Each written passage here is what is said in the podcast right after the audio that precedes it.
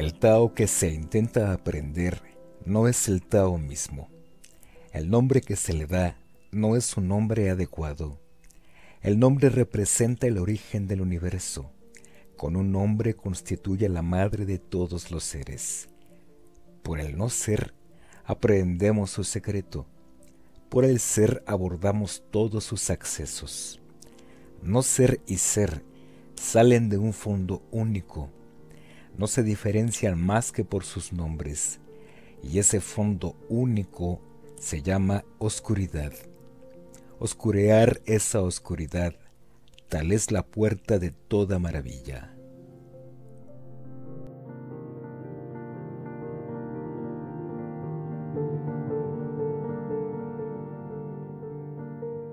Todo el mundo tiene lo bello por lo bello, y es en ello donde reside su fealdad.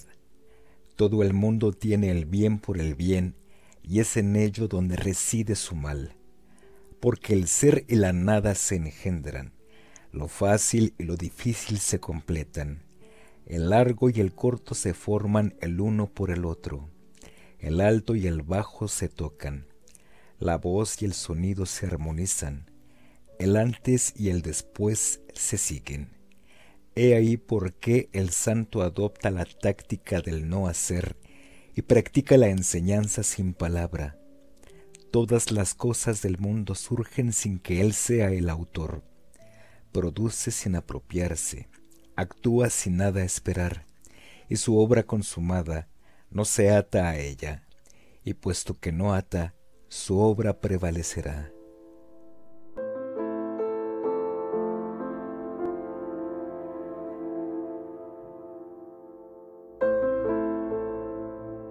No glorifiques para nada a los hombres de mérito, si quieres que el pueblo no dispute. No estimes los tesoros codiciados para que el pueblo no los robe. No exhibas absolutamente aquello que lleva a la envidia, para que su alma no sea torturada.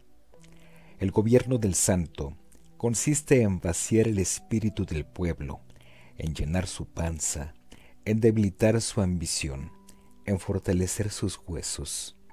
El santo actúa de tal suerte que el pueblo no tenga ni saber ni deseo, y que la casta de la inteligencia no ose actuar. Practica el no hacer y todo permanecerá en el orden.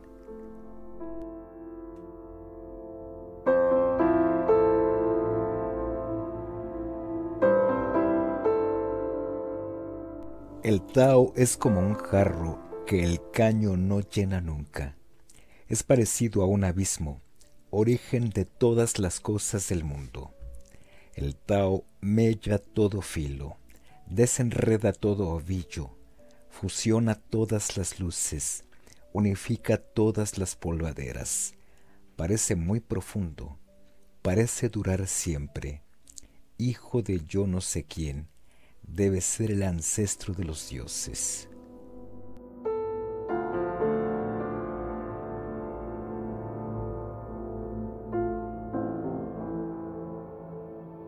El universo no tiene afectos humanos. Todas las cosas del mundo le son como perros de paja. El santo no tiene afectos humanos. El pueblo le es como perro de paja. El universo es parecido al fuelle de la fragua vacío, en absoluto está aplanado. Más se le mueve, más se exhala, más se habla, menos se le entiende. Más vale insertarse en él.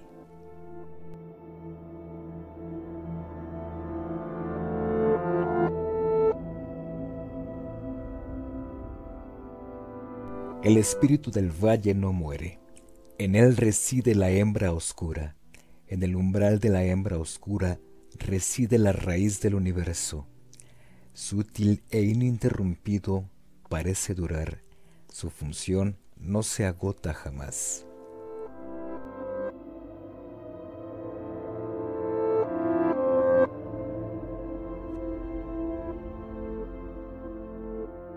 El cielo subsiste y la tierra dura. ¿Por qué el cielo subsiste y la tierra dura? Porque no viven por ellos mismos, eso es lo que les hace durar. El santo se pone atrás, se ha puesto pues adelante, descuida su yo y su yo se conserva, porque se ha desinteresado, sus intereses son preservados.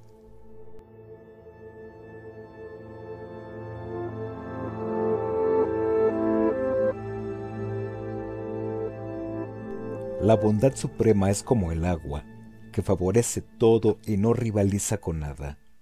Ocupando la posición desdeñada de todo humano, está muy cerca del Tao. Su posición es favorable, su corazón es profundo, su don es generoso, su palabra es fiel, su gobierno está en orden perfecto, cumple su tarea, trabaja a derechas, no rivalizando con nadie, es irreprochable.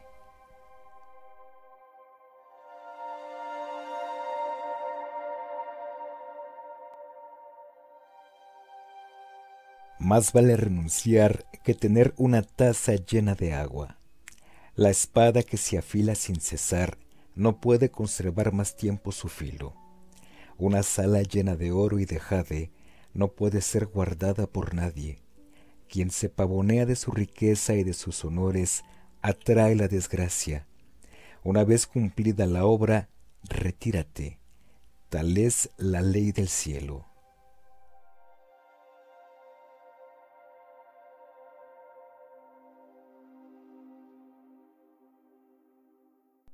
¿Puede tu alma abrazar la unidad sin jamás separarse? Puede concentrar tu aliento hasta alcanzar la ligereza de un recién nacido. Puedes purificar tu visión original hasta hacerla inmaculada. Puede amar al pueblo y gobernar el Estado mediante el no hacer. Puedes abrir y cerrar las celestes puertas representando el papel femenino. Puedes ver todo y conocer todo sin recurrir a la inteligencia producir y hacer crecer, producir sin apropiarse, actuar sin esperar, guiar sin constreñir, es la virtud suprema.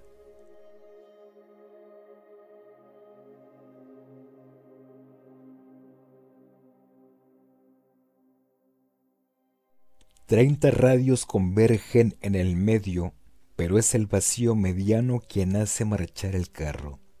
Se trabaja para hacer vasijas, pero es del vacío interno del que depende su uso.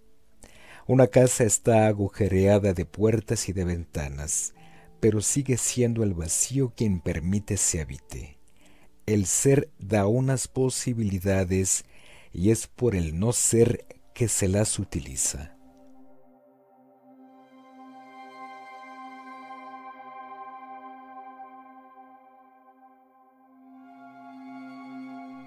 Los cinco colores ciegan la vista del hombre. Los cinco tonos ensordecen el oído del hombre. Las carreras y las cacerías extravían el corazón del hombre. La búsqueda de tesoros excita al hombre a cometer el mal. De ahí por qué el santo se ocupa del vientre y no del ojo. De ahí por qué se rechaza este y se elige aquel.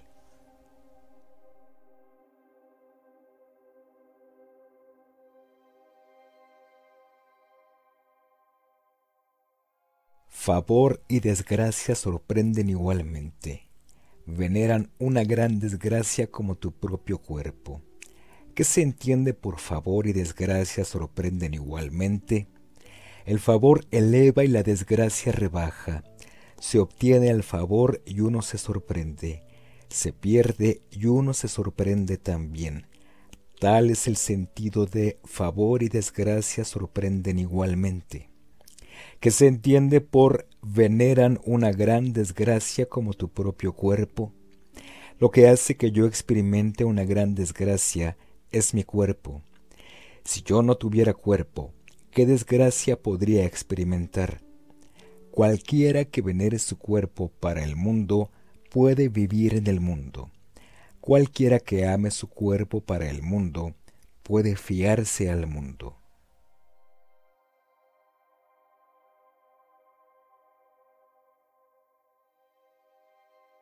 Al mirarle no se le ve, se le llama invisible. Al escucharle no se le oye, se le llama inaudible. Al tocarle no se le siente, se le llama impalpable. Estos tres estados cuya esencia es indescifrable se confunden finalmente en uno. Su cara superior no está iluminada, su cara inferior no está oscura perpetuo no puede ser nombrado, y así el pertenecer al reino de las sin cosas es la forma sin forma y la imagen sin imagen. Es fugitivo e inacible. Acogiéndolo no se ve su cabeza, siguiéndolo no se ve su espalda. Quien tome las riendas del Tao antiguo dominará las contingencias actuales conocer lo que es el origen es asir el punto nodal del Tao.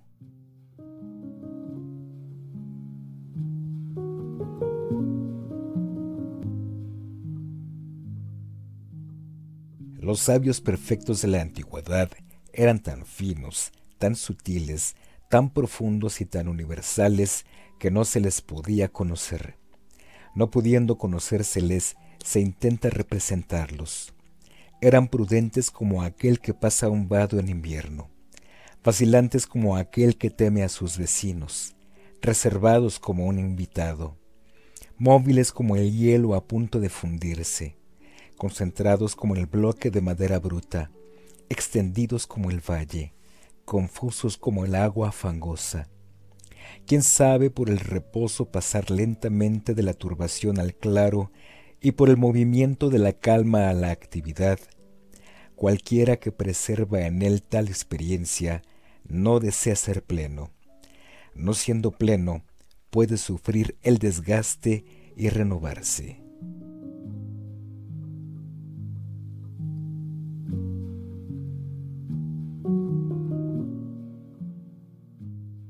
Alcanza la suprema vacuidad y mantente en quietud. Ante la agitación hormigueante de los seres, no contemples más que su regreso.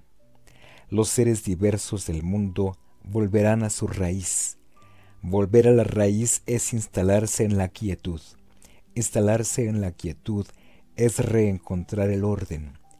Reencontrar el orden es conocer lo constante. Conocer lo constante es la iluminación. Quien conoce lo constante crea ciegamente su desgracia. Quien conoce lo constante será tolerante. Quien es tolerante será desinteresado. Quien es desinteresado será rey. Quien es rey será celeste. Quien es celeste será uno con el Tao.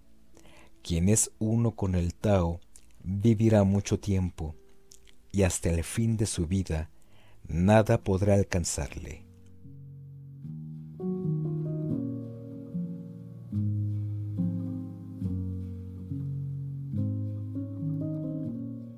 El maestro eminente es ignorado por el pueblo.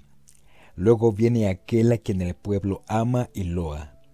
Después aquel al que teme. Y al fin aquel al que desprecia. Si el maestro no tiene más que una confianza insuficiente en su pueblo, éste desconfiará de él. El maestro eminente se guarda de hablar y cuando su obra ha sido consumada y su tarea cumplida, el pueblo dice, esto viene de mí mismo.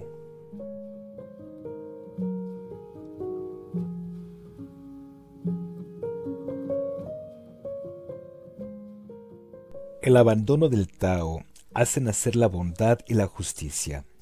La inteligencia y el saber arrastran consigo el gran artificio. La discordia de los seis familiares hace nacer la piedad filial y el amor paternal. La noche y el desorden del reino provocan la lealtad y la buena fe.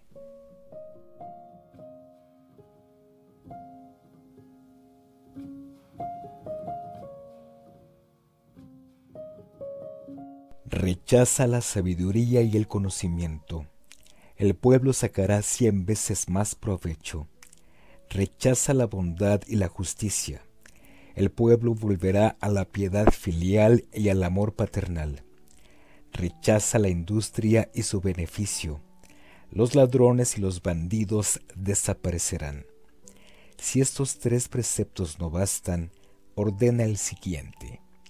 Discierne lo simple y abraza lo natural. Reduce tu egoísmo y refrena tus deseos.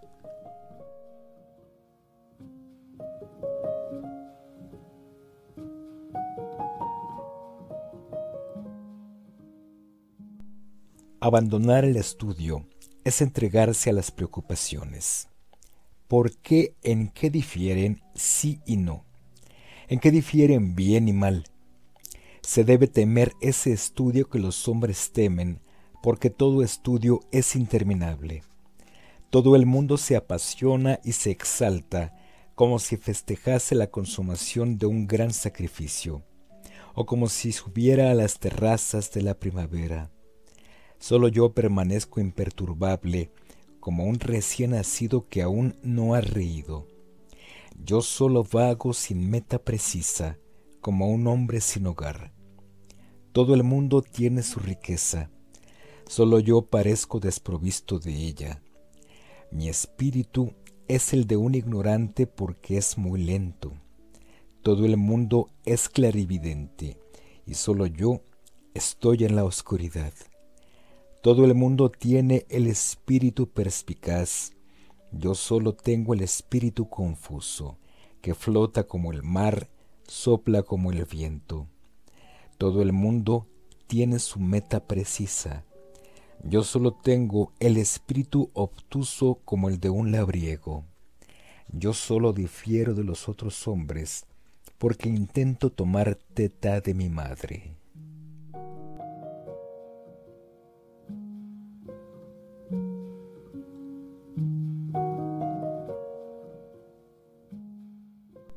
La característica de una gran virtud reside en su adhesión exclusiva al Tao. El Tao es una cosa fugitiva e inacible. Fugitiva e inacible presenta, sin embargo, alguna imagen. Inacible y fugitiva es, sin embargo, alguna cosa. Profunda y oscura, contiene una suerte de esencia. Esa suerte de esencia es muy verdadera y comporta la eficacia. Desde la antigüedad su esencia no ha variado. Para comprenderla, vas a observar el germen de todo ser. ¿Cómo puedo yo conocer el germen de todo ser? Mediante todo lo que acabo de decir.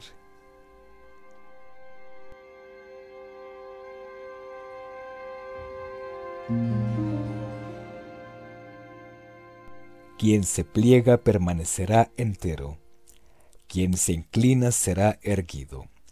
Quien se mantiene vacío será llenado. Quien sufre el desgaste se renovará. Quien abarca poco adquirirá el conocimiento seguro. Quien abarca mucho caerá en la duda. Así el santo, abrazando la unidad, se hará el modelo del mundo. No se exhibe y deslumbrará. No se afirma y se impondrá. No se glorifica y su mérito será reconocido. No se exalta y se convertirá en el jefe. Como no rivaliza con nadie, nadie en el mundo puede rivalizar con él. El antiguo proverbio, quien se pliega permanecerá entero, es pues una palabra vana, es por allí que se guarda su integridad.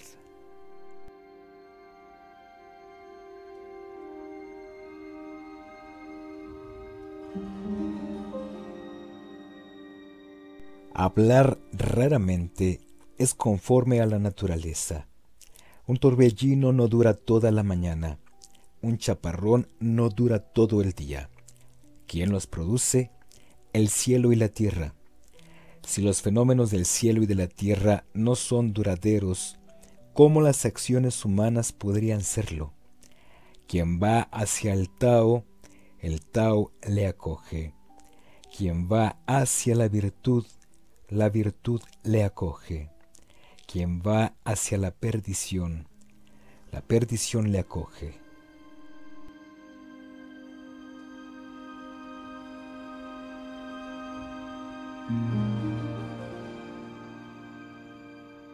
Quien se alza sobre la punta de los pies no se mantendrá mucho tiempo en pie. Quien da grandes zancadas no llegará muy lejos. Quien se exhibe no deslumbrará. Quien se afirma no se impondrá. Quien se glorifica no verá su mérito reconocido. Quien se exalta no se convertirá en jefe. Estas maneras son para el Tao como son los restos de comida y los tumores que repugnan a todos. Aquel que conoce la ley de la naturaleza no erigirá así su morada.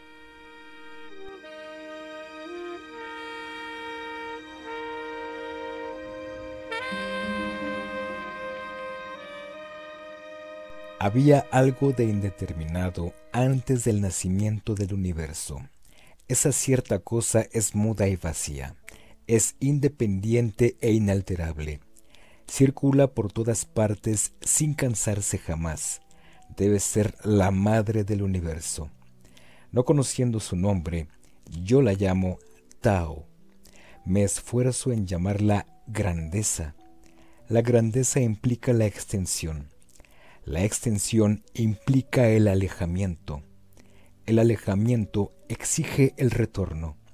El Tao es grande, el cielo es grande, la tierra es grande, el hombre es grande.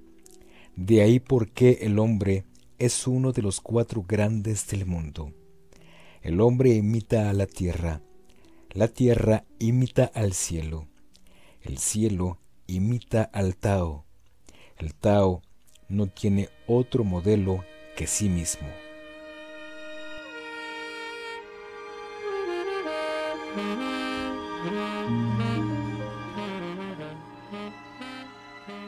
Lo pesado es la raíz de lo ligero. La quietud es la dueña de la agitación. Así el príncipe viaja todo el día sin abandonar su pesado furgón. Ante los espectáculos más magníficos permanece calmo y distante. ¿Cómo el dueño de diez mil carros podría permitirse descuidar el imperio? Quien se conduce con ligereza perderá la raíz de su autoridad. Quien se agita perderá el dominio de sí mismo.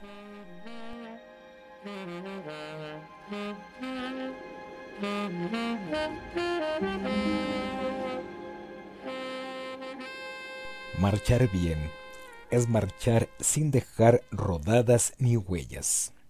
Hablar bien es hablar sin cometer errores ni atraer reproches.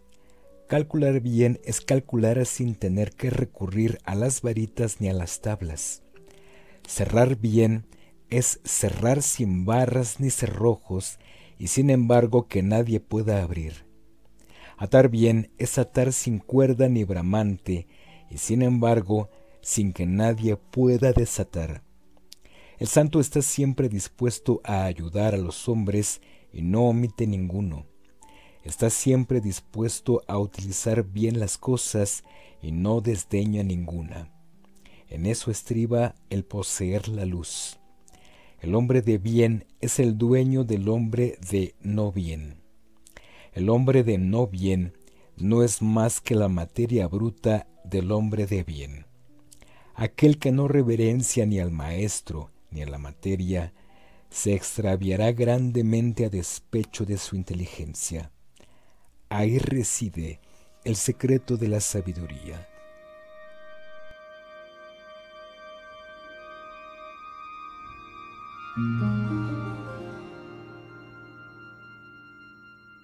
Conoce lo masculino, adhiere al femenino, sé el barranco del mundo aquel que sea el barranco del mundo.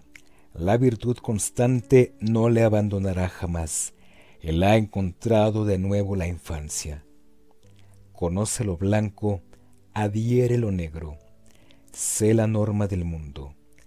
aquel que sea la norma del mundo, la virtud constante no se alterará en él. Ha encontrado de nuevo lo ilimitado.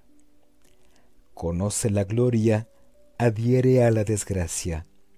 Sé el valle del mundo.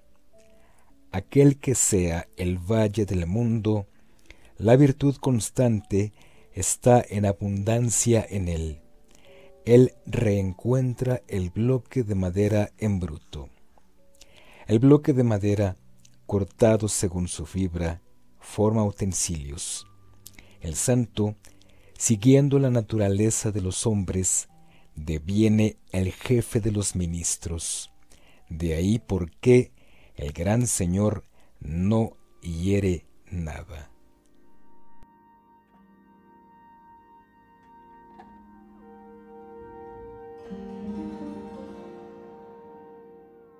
Quien intenta dar forma al mundo, yo entiendo que no lo conseguirá. El mundo, vasija espiritual, no puede ser formada. Quien le dé forma lo destruirá, quien lo tenga lo perderá. Porque tan pronto los seres van adelante, tan pronto siguen, tan pronto resoplan ligeramente, tan pronto resoplan fuerte tan pronto son vigorosos, tan pronto son débiles, tan pronto permanecen firmes, tan pronto caen. De ahí por qué el santo evita todo exceso, todo lujo y toda licencia.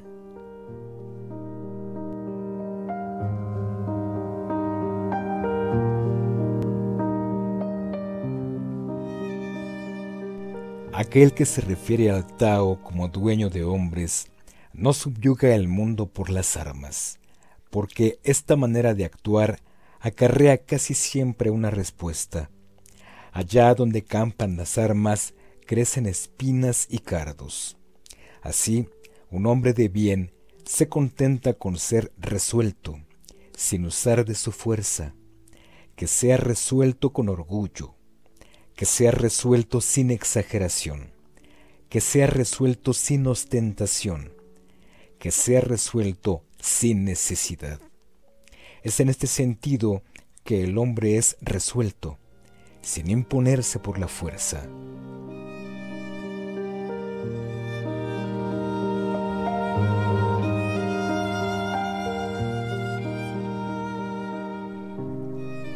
Las armas son instrumentos nefastos y repugnan a todos. Aquel que comprende el Tao no las adopta. El lugar de honor está a la izquierda, cuando el noble está en su casa. Está a la derecha cuando lleva las armas. Las armas son instrumentos nefastos, no son instrumentos de nobleza. El noble solo se sirve de ellas por necesidad, porque honra la paz y la tranquilidad y no se regocija de su victoria. Aquel que se regocija de su victoria siente placer matando hombres. Aquel que siente placer matando hombres no puede jamás realizar su ideal en el mundo. En los eventos fastos, el lugar de honor está a la izquierda. En los eventos nefastos está a la derecha. El general segundo ocupa la izquierda. El general en jefe ocupa la derecha. Esto significa que están situados según los ritos fúnebres. La masacre de hombres nos lleva a llorar con pena y tristeza. La victoria en una batalla conviene tratarla según los ritos fúnebres.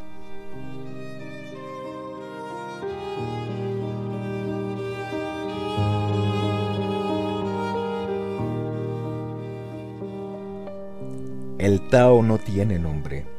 Pese a que su fondo sea minúsculo, el mundo entero no osa sujetarlo. Si los príncipes o los señores pudieran adherirse al Tao, todos los seres del mundo se someterían a ellos. El cielo y la tierra se unirían para hacer bajar un dulce rocío. Los pueblos sin constricción alguna se pacificarían por sí mismos. Quien inaugura una institución establece las diversas funciones. Las funciones una vez establecidas es preciso parar su multiplicación Quien detiene a tiempo esta multiplicación puede conjurar toda catástrofe. El Tao es al universo, lo que los arroyos y los valles son al río y al mar.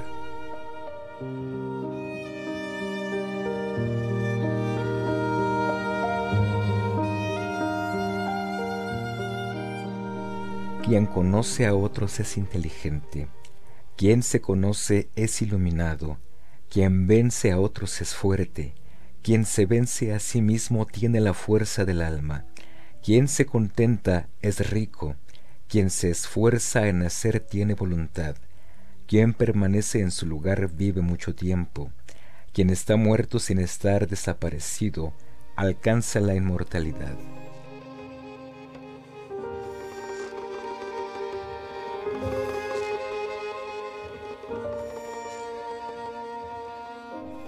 El Tao se expande como una oleada.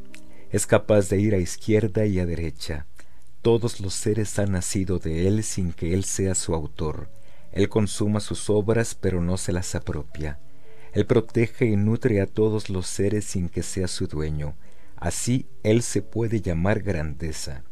Y es porque él no conoce su grandeza que su grandeza se consuma y perfecciona.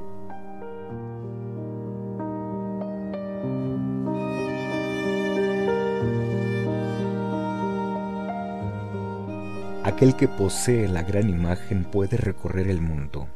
Lo hace sin peligro. En todas partes se encuentra la paz, el equilibrio y la tranquilidad. La música y la buena mesa atraen a los viajeros, pero todo lo que emana del Tao es monótono y sin sabor. Se mira el Tao, pero esto no basta para verlo.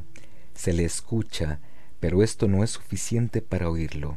Se le gusta, pero esto no es suficiente para encontrarle sabor.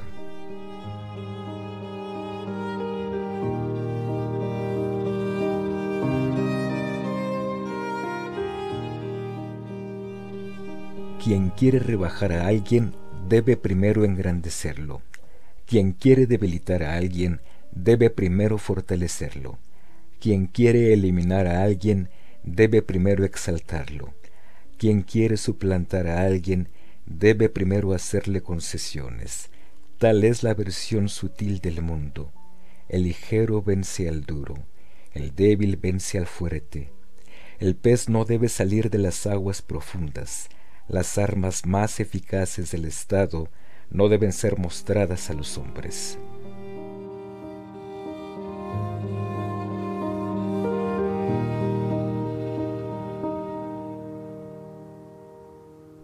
El propio Tao no actúa, y sin embargo todo se hace por él.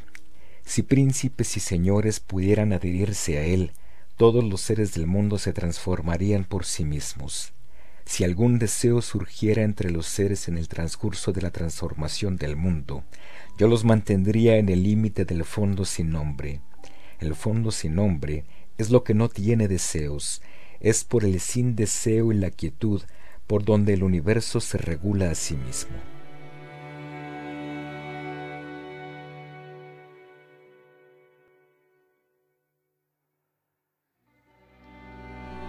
La virtud suprema es sin virtud, de ahí que ella es la virtud.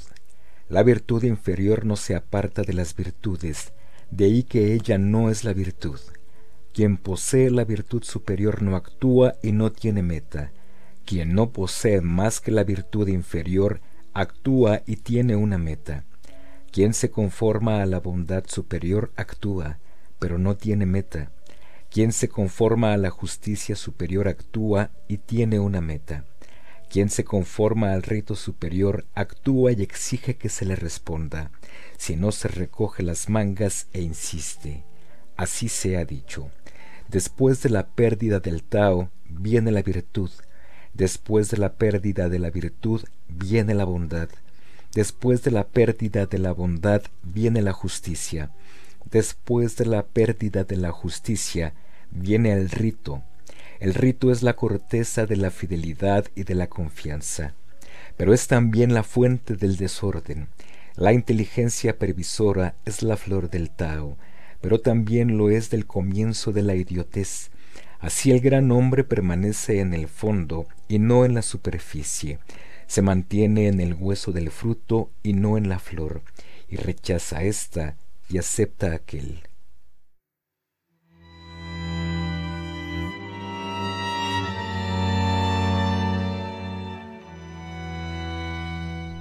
He aquí lo que antaño sucedió a la unidad. El cielo alcanzó la unidad y se hizo puro. La tierra alcanzó la unidad y se hizo tranquila. Los espíritus alcanzaron la unidad y se hicieron eficaces. Los valles alcanzaron la unidad y se llenaron. Los seres alcanzaron la unidad y se reprodujeron. Los señores y los príncipes alcanzaron la unidad y se hicieron el ejemplo del universo. Si el cielo no es puro, se desgarra. Si la tierra no estuviera tranquila, se arruinaría. Si los espíritus no fueran eficientes, se aniquilarían. Si los valles no se llenaran, se desecarían. Si los seres no se reprodujeran, desaparecerían. Si los príncipes y señores no fueran ejemplares, serían destronados. La nobleza tiene por raíz la humildad, el alto tiene por fundamento el bajo. Así los príncipes y señores se llaman a sí mismos huérfanos, viudos, indignos de comer. No es porque consideran la humildad como raíz. El honor supremo no tiene honor. El santo no quiere ser tallado finamente como el jade, sino que prefiere ser desparramado como los guijarros.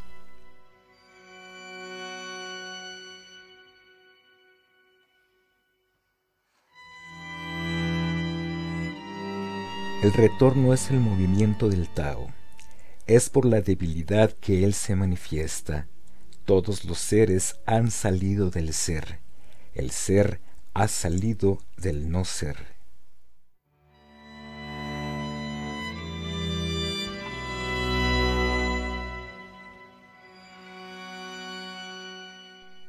Cuando un espíritu superior oye el Tao, lo practica con celo. Cuando un espíritu medio oye el Tao, tan pronto lo conserva, tan pronto lo pierde. Cuando un espíritu inferior oye el Tao, ríe a carcajadas. Si no se riera, el Tao no sería el Tao.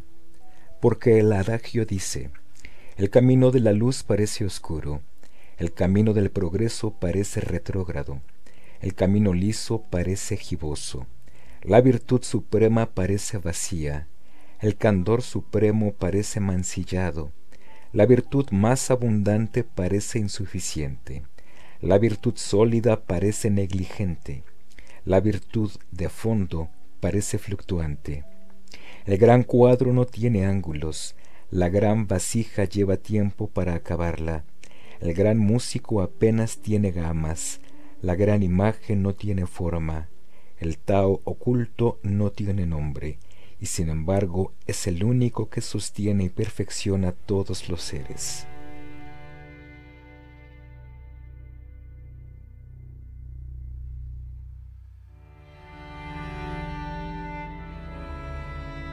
El Tao engendra uno, uno engendra dos, dos engendra tres, tres engendra todos los seres del mundo.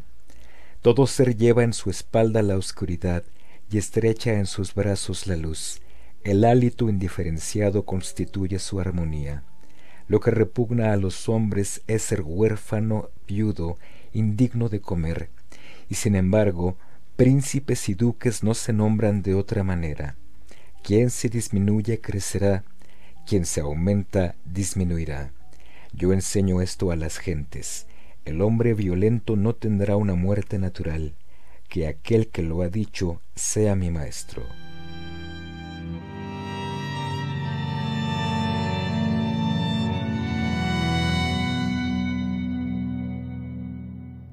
El más tierno en este mundo domina al más duro.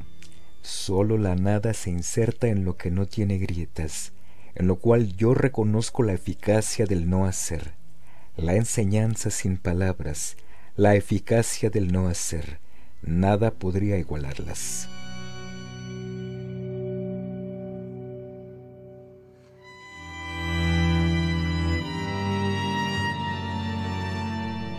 Renombre o santidad, ¿qué don es más precioso? Santidad o fortuna, ¿cuál es la más importante? Ganar el uno o perder la otra, ¿qué es peor? Quien ama demasiado el renombre debe pagarlo muy caro. Quien demasiado acopia sufre grandes pérdidas. Quien con poco se contenta evita todo insulto. Quien sabe dominarse previene las catástrofes. Es así como se puede vivir mucho tiempo.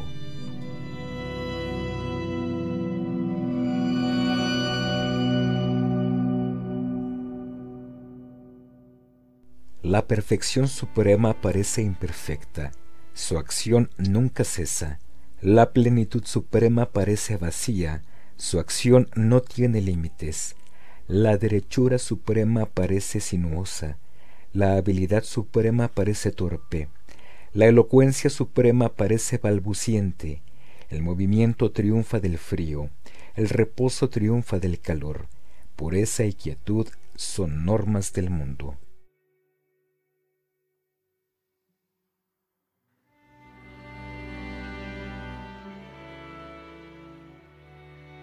Si el mundo está en buena vía, los correos desencillados trabajan en los campos. Si el mundo no está en buena vía, los caballos de combate pululan en las afueras. No hay mayor error que aprobar sus deseos.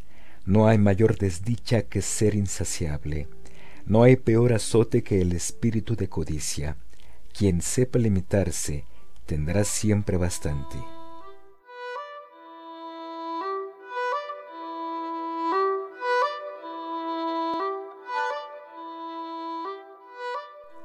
Sin franquear la puerta se conoce el universo, sin mirar por la ventana se apercibe la vía del cielo.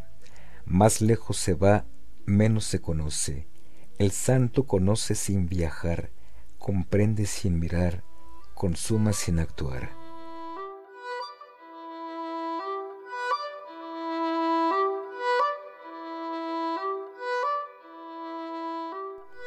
Aquel que se da al estudio aumenta de día en día.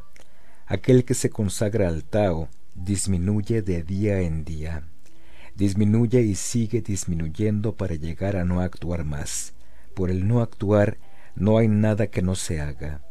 Es por el no hacer que se gana el universo. Aquel que quiere hacer no puede ganar el universo.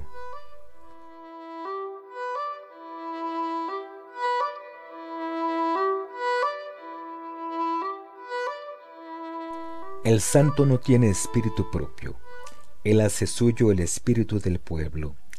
Ser bueno frente a los buenos y bueno también hacia aquellos que no lo son es poseer la bondad misma. Tener confianza en hombres de confianza y también en aquellos que no son de fiar es poseer la confianza misma. La existencia del santo inspira el temor a todos los hombres del mundo. El santo unifica los espíritus del mundo. El pueblo vuelve sus ojos y tiende sus orejas hacia él, y el santo lo trata como a su propio hijo.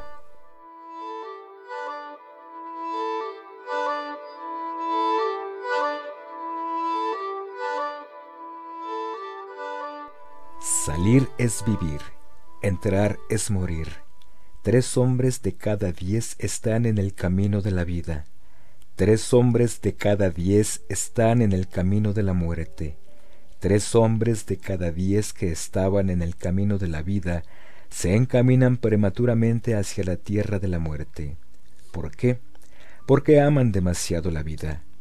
He oído decir que aquel que conoce el arte de cuidarse no encuentra ni rinocerontes ni tigres cuando viaja por tierra y que no lleva coraza ni armas cuando penetra en el seno del ejército enemigo. El rinoceronte no encuentra lugar donde cornearle, el tigre no encuentra lugar donde desgarrarle. El ejército no encuentra lugar donde atravesarle. ¿Por qué? Ningún lugar de él se abre a la muerte.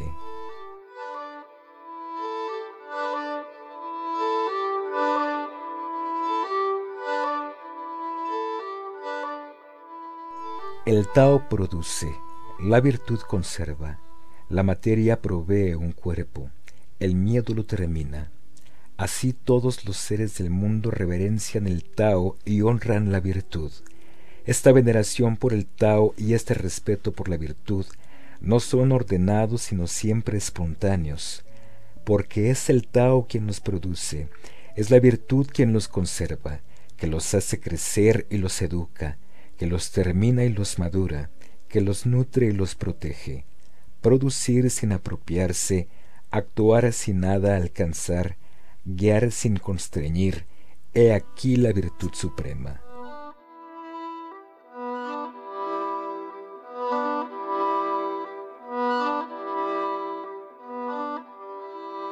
Todo aquello que bajo el cielo tiene un origen, este origen está en la madre. Quien aprehende la madre conocerá los hijos. Quien conoce los hijos y se adhiere más a la madre, permanecerá intacto toda su vida. Bloquea todas las aberturas, cierra todas las puertas, tú estarás sin desgaste al término de tu vida. Abre todas las aberturas, multiplica tus tareas, tú estarás sin recursos al término de tu vida. Abre todas las aberturas, multiplica tus tareas, tú estarás sin recursos al término de tu vida. Percibir lo más pequeño, tal es la clarividencia, conservar la dulzura, tal es la fuerza del alma. Utiliza los rayos de la luz, pero hazlos volver a su fuente. No atraiga sobre ti las desdichas, así observarás lo constante.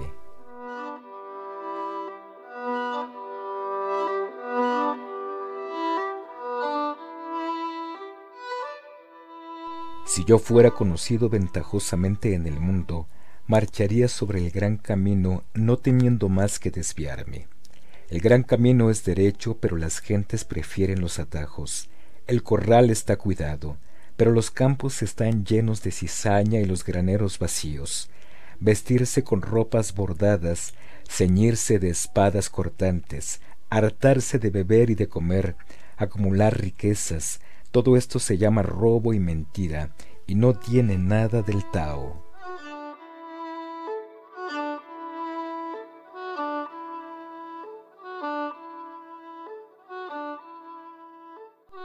Lo que está bien plantado no puede ser arrancado.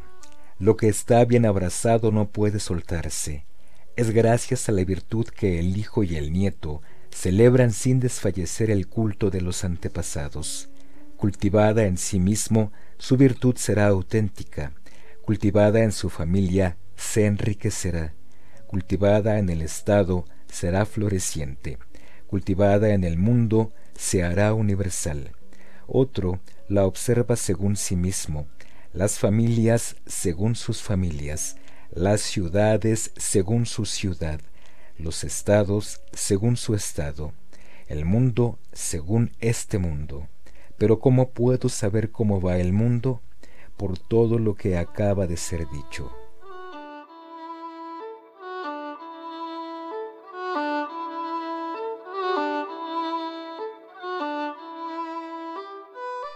Aquel posee en él la plenitud de la virtud es como el niño recién nacido.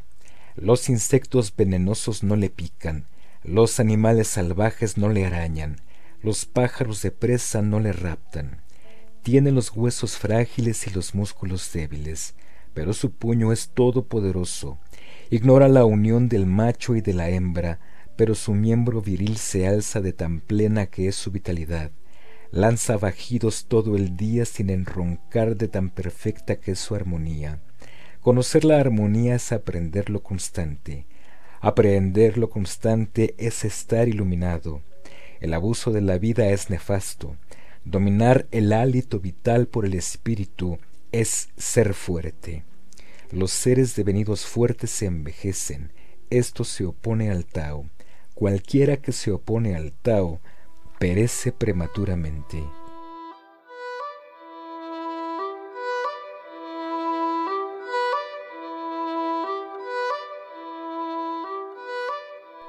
Aquel que sabe no habla, aquel que habla no sabe. Bloquea tu abertura, cierra tu puerta, mella tu corte, desenreda toda madeja, fusiona todas las luces, unifica todos los polvos, es la identidad suprema.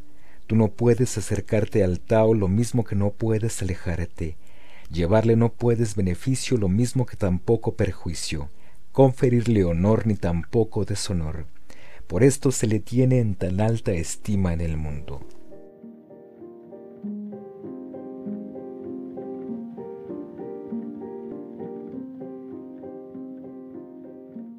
Un Estado se rige por leyes. Una guerra se hace a golpes de sorpresas, pero es por el no hacer que se gane el universo. ¿Cómo lo sé? Por lo que sigue. Contra más interdictos y prohibiciones hay, más el pueblo se empobrece. Contra más armas cortantes se poseen, más desorden se padece.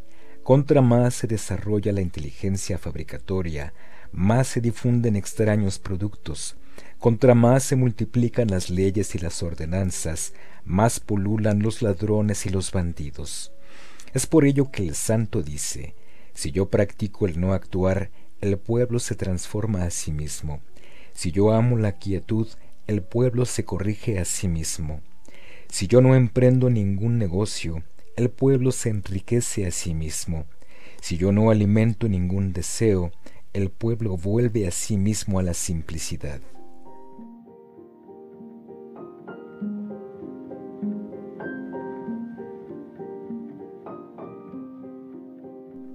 Cuando el gobernador es indulgente, el pueblo permanece puro. Cuando el gobernador es puntilloso, el pueblo se hace respondón. La felicidad reposa sobre la desdicha, la desdicha incuba bajo la felicidad. ¿Cuál es el término? El mundo no tiene normas, porque lo normal puede hacerse anormal y el bien puede transformarse en monstruosidad. Es desde hace mucho tiempo que los hombres se han engañado sobre esa cuestión. Así el santo disciplina sin herir, purifica sin vejar, rectifica sin constreñir, ilumina sin deslumbrar.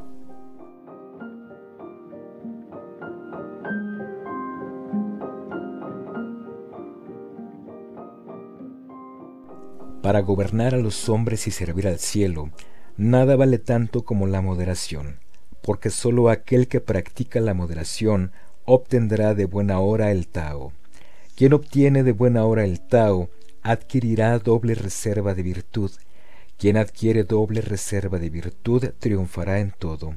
Quien triunfa en todo no conocerá límites a su poder. Quien no conoce esos límites puede poseer un reino. Quien posee la madre del reino puede conservarlo mucho tiempo.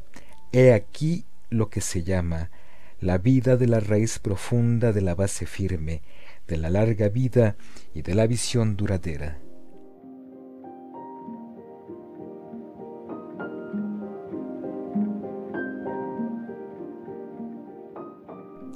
Se rige un gran estado de la misma forma como se fríe el pescadito.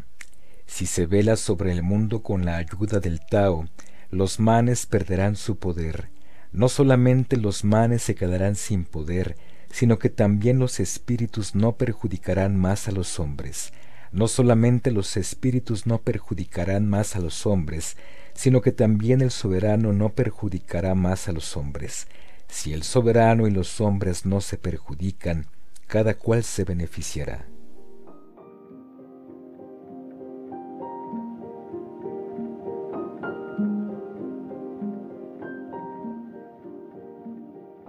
Un gran país es un cauce, el punto de reencuentro de todas las cosas, la hembra del universo. La hembra triunfa del macho para su tranquilidad. Estar tranquilo es humillarse. Un gran país que se inclina ante otro más pequeño lo atrae. Igualmente un país pequeño que se inclina ante el grande gana su protección. Así el uno acoge humillándose, el otro es acogido inclinándose. Un gran país no desea más que reunir a los hombres y alimentarlos. Un pequeño país no desea más que aliarse al grande y servirlo. Desde luego, ambos obtienen lo que desean, pero es preciso que el gran país se humille.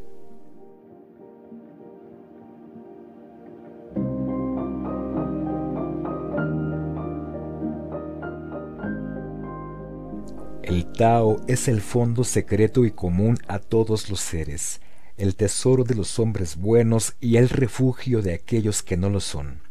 Por hermosas palabras se pueden comprar honores, por una hermosa conducta uno se puede elevar por encima de los otros. Pero ¿por qué rechazar a los hombres que no son capaces? Así, por ejemplo, se corona a un emperador, se instala a tres duques, se les ofrece jade y cuadriga. Todo esto no es comparable a aquel que sin moverse ofrece el Tao. ¿Por qué los antiguos estimaban tanto el Tao? ¿No sería gracias a que el que busca encuentra y que todo culpable se rehabilita? Por esto se le tiene en tan gran estima en el mundo.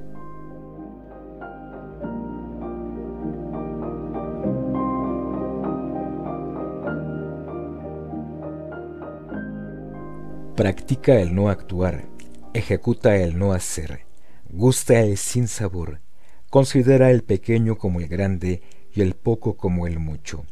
Ataca una dificultad en sus elementos fáciles. Consuma una gran obra mediante actos pequeños. La cosa más difícil del mundo se reduce finalmente a unos elementos fáciles. La obra más grandiosa se realiza necesariamente por actos menudos. El santo no emprende nada grande y puede así conseguir su propia grandeza. Quien promete a la ligera rara vez mantiene su palabra. Quien encuentra todo fácil experimenta necesariamente muchas dificultades. El santo considera todo como difícil y no encuentra finalmente ninguna dificultad.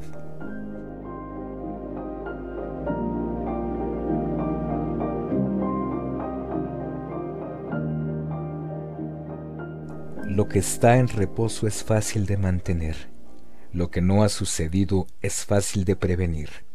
Lo que es frágil es fácil de romper. Lo que es pequeño es fácil de dispersar. Previene el mal antes que sea. Pon orden antes de que estalle el desorden. Ese árbol que llena tus brazos ha nacido de un germen ínfimo. Esa torre con sus nueve pisos viene de amontonar paletada tras paletada de tierra. El viaje de mil leguas comienza por un paso. Quien actúa fracasa, quien retiene pierde. El santo no actúa y no fracasa, no retiene nada y no pierde nada.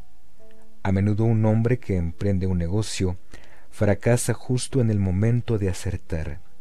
Aquel que permanezca tan prudente al final como al principio no fracasará en su empresa Así el santo desea el sin deseo, no aprecia los tesoros buscados, aprende a desaprender, se aleja de los excesos comunes a todos los hombres, facilita la evolución natural de todos los seres, sin osar intervenir sobre ellos.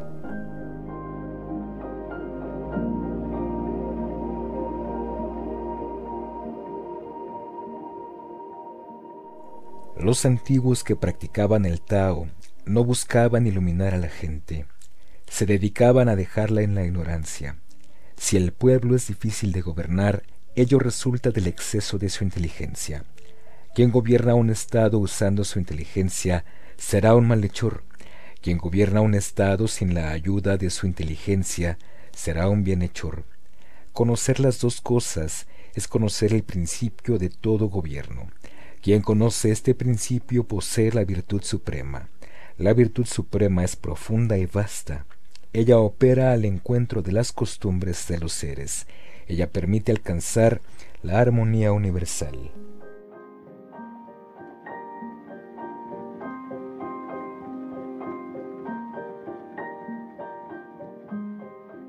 Lo que hace que el río y el mar puedan ser reyes de los cien valles es porque saben ponerse por debajo de ellos. He aquí por qué pueden ser reyes de los cien valles. Igualmente si el santo desea estar por encima del pueblo, tiene que rebajarse primero en palabras. Si desea ponerse a la cabeza del pueblo, necesita ponerse en la última fila. Así, el santo está encima del pueblo y el pueblo no siente su peso. Dirige el pueblo y el pueblo no sufre. He ahí por qué todo el mundo le empuja gustoso a la cabeza y no se cansa de él, puesto que no rivaliza con nadie, nadie puede rivalizar con él.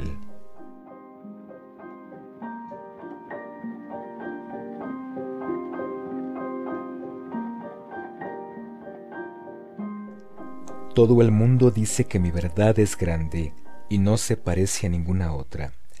Porque ella es grande no se parece a ninguna otra, pues si se pusiera a parecerse a alguna otra, hace mucho tiempo que sería pequeña. Tengo tres tesoros y a ellos me dedico. El primero es amor, el segundo es economía, el tercero es humildad. Enamorado, yo me siento valiente, ecónomo, me siento generoso no pretendiendo ser el primero en el mundo, puedo llegar a jefe del gobierno. Cualquiera que sea valiente sin amor, generoso sin economía y jefe sin voluntad, ese va hacia la muerte. Quien se bate por amor triunfa, quien se defiende por amor resiste, pues el cielo le socorre y le protege con amor.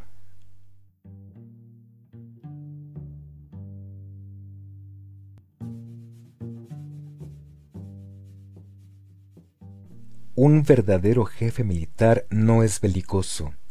Un verdadero guerrero no es colérico. Un verdadero vencedor no se mete en la guerra.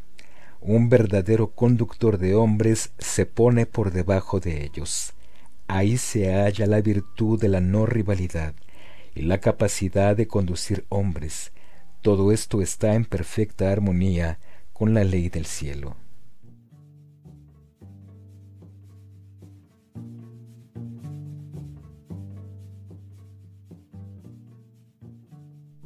Un estratega de la antigüedad dijo, Yo no oso tomar la iniciativa, prefiero esperar.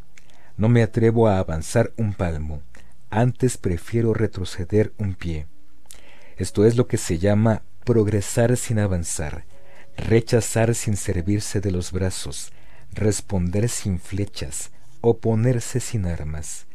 No hay peor peligro que subestimar al enemigo. Subestimar a su enemigo es casi perder su tesoro.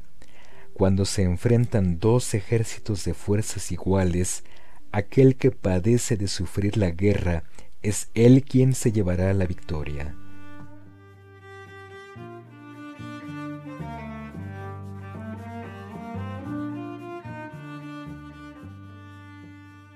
Mis preceptos son muy fáciles de comprender y muy fáciles de practicar pero nadie puede comprenderlos ni practicarlos. Mis preceptos tienen su principio, mi acción tiene su dirección, pero nadie las comprende y yo sigo desconocido en el mundo. Raros son aquellos que me conocen, nobles son aquellos que me siguen. El santo, bajo sus hábitos toscos, guarda jade en su seno.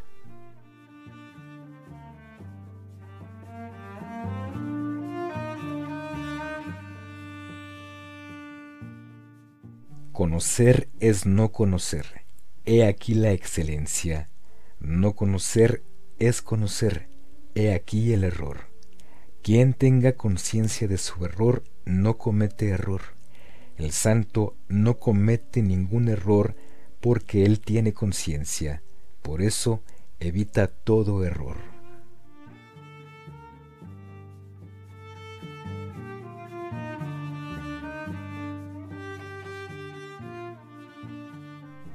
Si el pueblo no temiera ya tu poder, es que un gran poder se acerca. No encierres al pueblo en estrechas casas, no lo exprimas para no agotar sus medios de existencia. Si tú no exprimes al pueblo, el pueblo no se cansará de ti. El santo se conoce y no se muestra en absoluto. Él se ama y en absoluto se envanece. Por ello, rechaza esto y adopta aquello.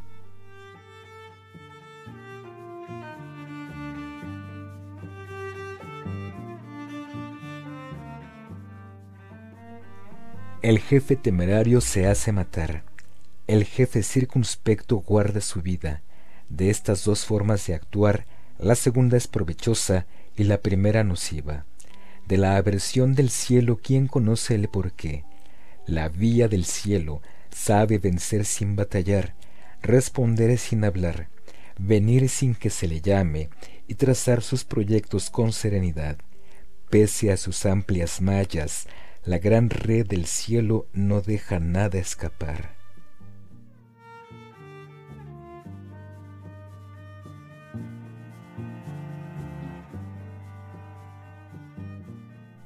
Si el pueblo no teme la muerte, ¿cómo la pena de muerte le dará miedo? Si se pudiera hacer que el pueblo temiera constantemente la muerte, y si se pudiese atrapar y dar muerte a todos aquellos que violan gravemente las leyes, ¿quién osaría hacer el mal? El maestro verdugo está ahí para matar. Matar usurpando el puesto del maestro verdugo es fallar en el lugar del maestro carpintero. Es raro que aquel que talla el lugar del maestro carpintero no se hiera la mano.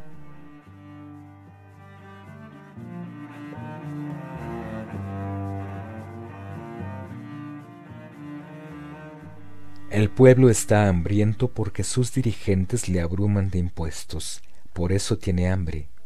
El pueblo es indócil porque sus dirigentes son demasiado emprendedores, eso lo hace indócil. El pueblo desprecia la muerte, porque su vida es demasiado dura. Eso es lo que le hace despreciar la muerte. Solo aquel para quien la vida no es demasiado dura puede apreciar la vida.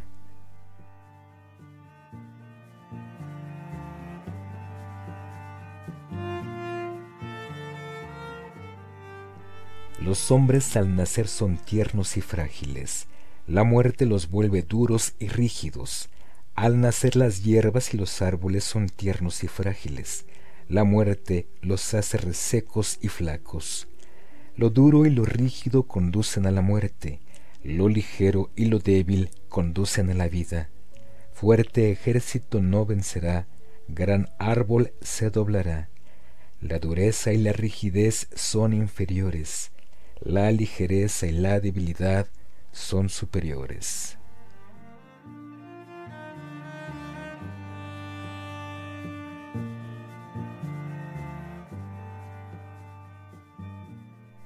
La vía del cielo no procede a la manera de aquel que tensa el arco. Baja lo que está arriba y eleva lo que está abajo. Quita lo que está de más y suple lo que falta. La vía del cielo quita el excedente para compensar lo que falta la vía del hombre es bien diferente. El hombre quita al indigente para añadirle más al rico. ¿Quién puede dar al mundo lo superfluo sino aquel que posee el Tao? El santo actúa sin nada esperar, cumple su obra sin atarse a ella y tiene su mérito escondido.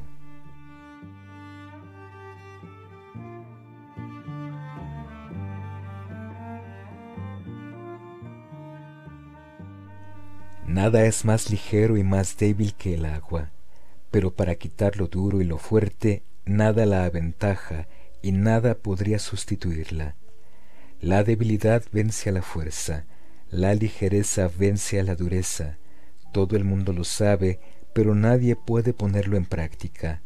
Así el santo ha dicho, aceptar todas las inmundicias del reino es ser el señor del suelo y del grano, Aceptar los males del reino es ser el monarca del universo.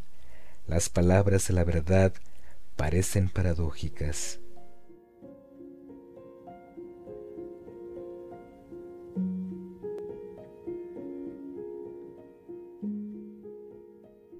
Aquel que consigue apaciguar un gran resentimiento deja siempre subsistir algún resentimiento. ¿Puede ser esto considerado como un bien? Por ello el santo se queda a la mitad izquierda del pagaré, pero no reclama nada a los otros. Aquel que tiene la virtud no tiene el pagaré. Aquel que no tiene la virtud exige recibir lo que le deben. La vía del cielo ignora el favoritismo y recompensa siempre al hombre de bien.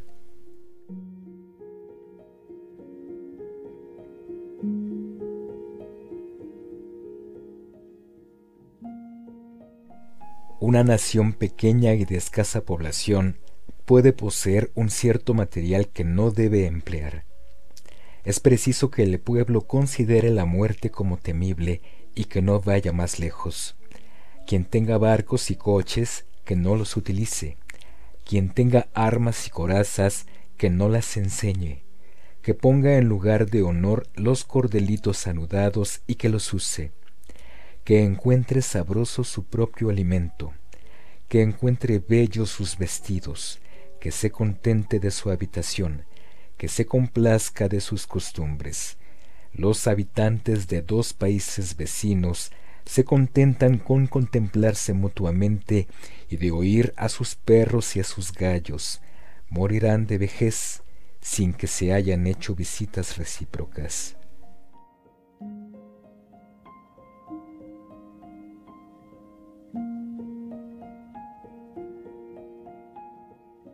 Las palabras verdaderas no son agradables.